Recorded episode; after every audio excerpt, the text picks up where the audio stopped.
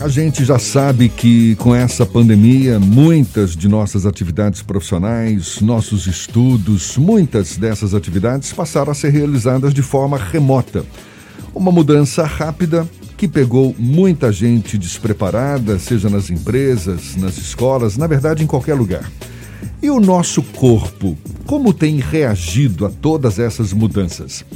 A gente conversa a respeito com a doutora e mestre em comunicação e semiótica pela PUC de São Paulo, a também escritora e pesquisadora sobre o estudo do corpo no ambiente corporativo, Simone Bambini, nossa convidada aqui no Issa Bahia. Seja bem-vinda. Bom dia, doutora Simone. Bom dia. Prazer estar aí com vocês na Bahia. Prazer todo nosso. Seja muito bem-vinda. Já há estudos que revelam as reações do corpo a essas pressões impostas pela pandemia, e a gente aqui não está falando de pessoas infectadas, mas de quem se viu obrigado a mudar hábitos, a viver em quarentena, a ter que se adequar a essa nova realidade. Quais as maiores consequências que essas pessoas estão experimentando por conta desse estresse provocado pela pandemia, doutora Simone?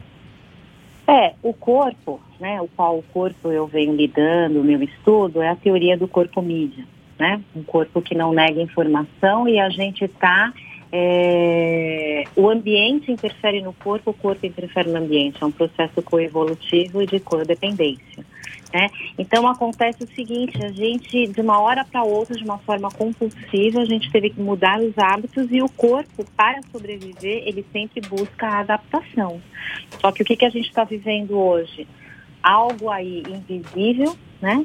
Um medo, um estado de alerta tremendo. Então, além de todas as mudanças, né, do modo digital, adequar a casa para o trabalho, o estudo, a gente está constantemente em estado de alerta. A gente está com medo o tempo todo. E este corpo precisa reagir a esse medo, que é esse é um estresse, né, uma, uma situação ameaçadora que nos deixa em estado de alerta. Então, se a gente fica em estado de alerta, é algo que é, é não tem que ser constante. Né? Então, o nosso corpo fica rígido, a respiração fica curta, a gente fica com tensões e o corpo precisa liberar de alguma forma. Essa capacidade de reação, de adequação, a, a resiliência não é, do ser humano, isso isso vem acompanhando o próprio ser humano ao longo da sua existência, não é verdade?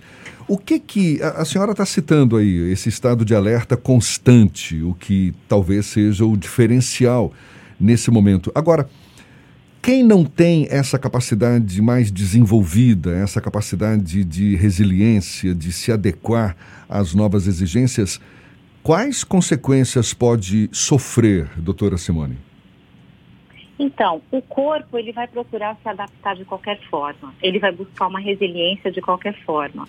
Quando você tem recursos, né? Por que, que a gente está falando aí? A gente está falando do sistema simpático e o parasimpático, o sistema nervoso, que é um processo, como você falou, natural. O corpo ele vai procurar se adaptar. Então, o estresse a situação de alerta, a gente vive isso cotidianamente, quando a gente tem que levantar, a gente tem que trabalhar, as situações da vida, ela é assim né? Tá tudo bem, isso vem do nosso cérebro reptiliano, né?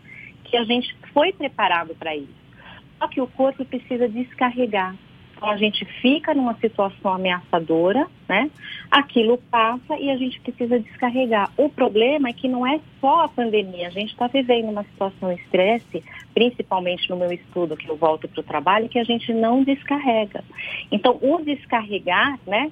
Muitas vezes você o descarregar num choro, é, vem os tremores, vem você falar, tá tudo bem, isso passou, você cria, o, a vida continua, mas você tem uma resiliência. O problema é que a gente vive aí, mesmo antes da pandemia, né, sempre assim, essa sociedade idealizada, onde está tudo bem e que a gente não pode mostrar as situações frágeis da vida.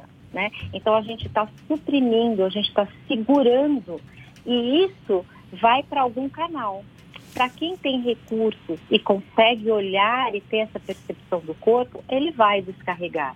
Né? Agora, para quem não tem, desca o descarga está vindo muitas vezes por doenças. O corpo busca uma saída. Simone, como identificar esses sinais e uma pessoa que está próximo poder ajudar quem está começando a dar esses sinais de que o estresse ele já está num ponto em que o como se o balde já estivesse cheio e falta muito pouco para ele transbordar. Como identificar e ajudar essas pessoas? Olha, é, a insônia, né? crises de enxaqueca, coisas que, tipo assim, não é normal você ficar em estado de alerta o tempo todo. Síndrome do pânico, né? Na cultura organizacional, aí o síndrome de burnout, né?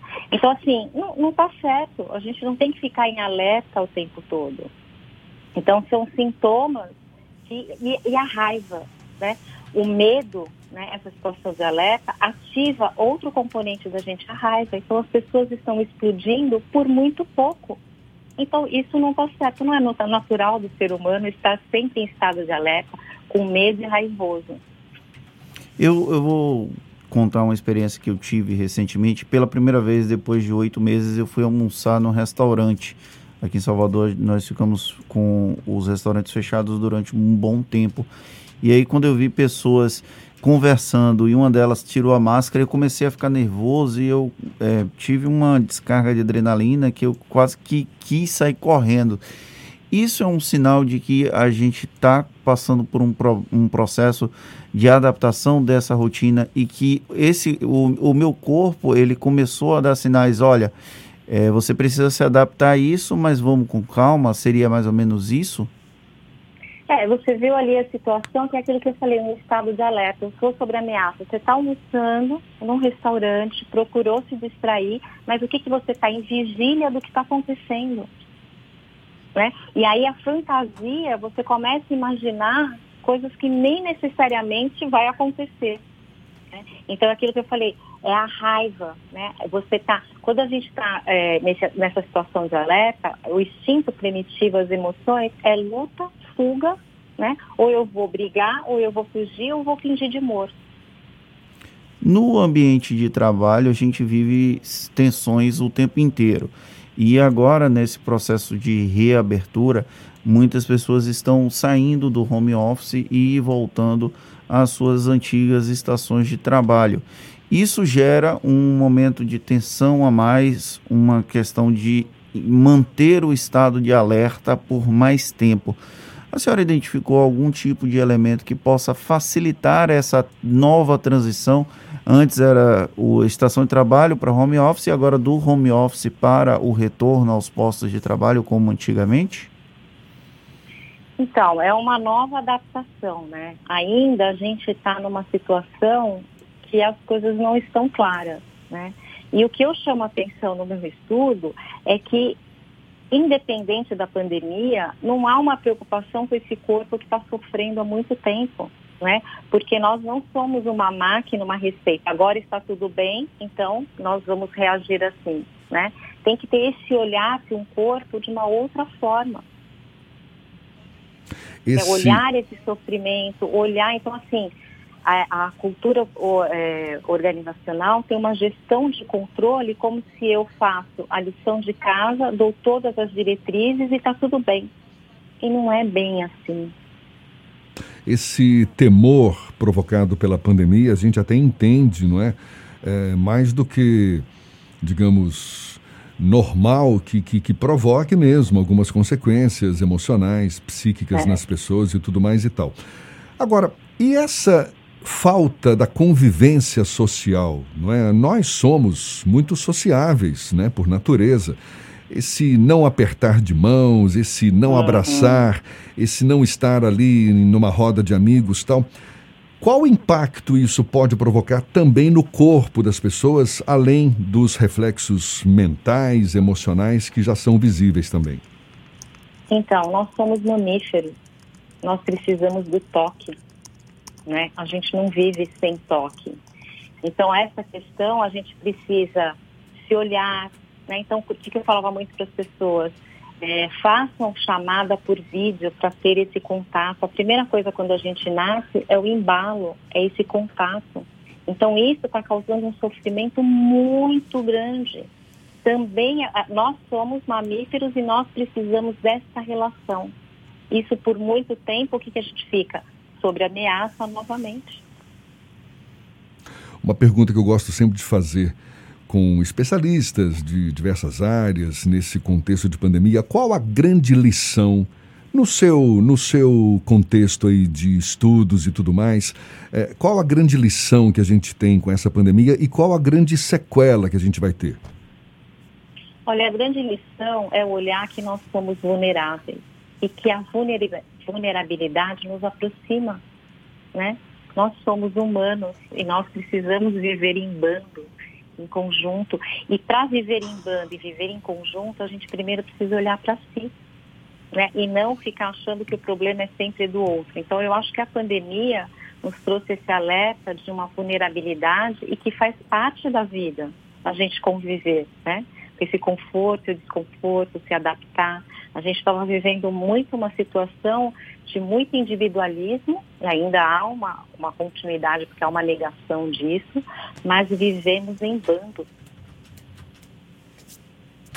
Tá certo. Muito obrigado. A gente agradece a escritora, pesquisadora sobre o estudo do corpo no ambiente corporativo, também doutora e mestre em comunicação e semiótica pela PUC de São Paulo, Simone Bambini. Um prazer conversar com a senhora. Seja sempre bem-vinda. Bom dia e até uma próxima, então.